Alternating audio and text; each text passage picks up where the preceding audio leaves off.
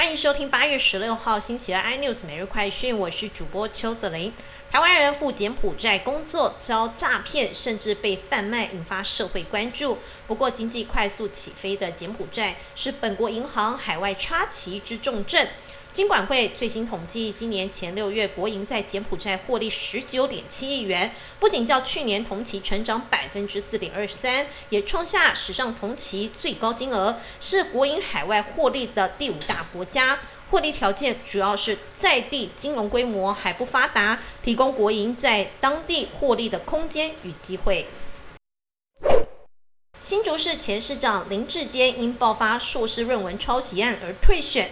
而林志坚的指导教授国安局长陈明通也遭检举违反学术伦理。今天传出陈明通已请辞台大国发所兼任教职，国发所的师资介绍网页已看不到陈明通相关资讯。英国宣布通过莫德纳次世代疫苗许可，使英国成为全球首个批准使用此种双价疫苗的国家。疫情指挥中心发言人庄仁祥说，英国通过的双价疫苗许可是针对欧米狂变异株亚型 BA. 点一跟原始版疫苗，就是属于次世代疫苗。莫德纳已经将资料送到我国食药署审查。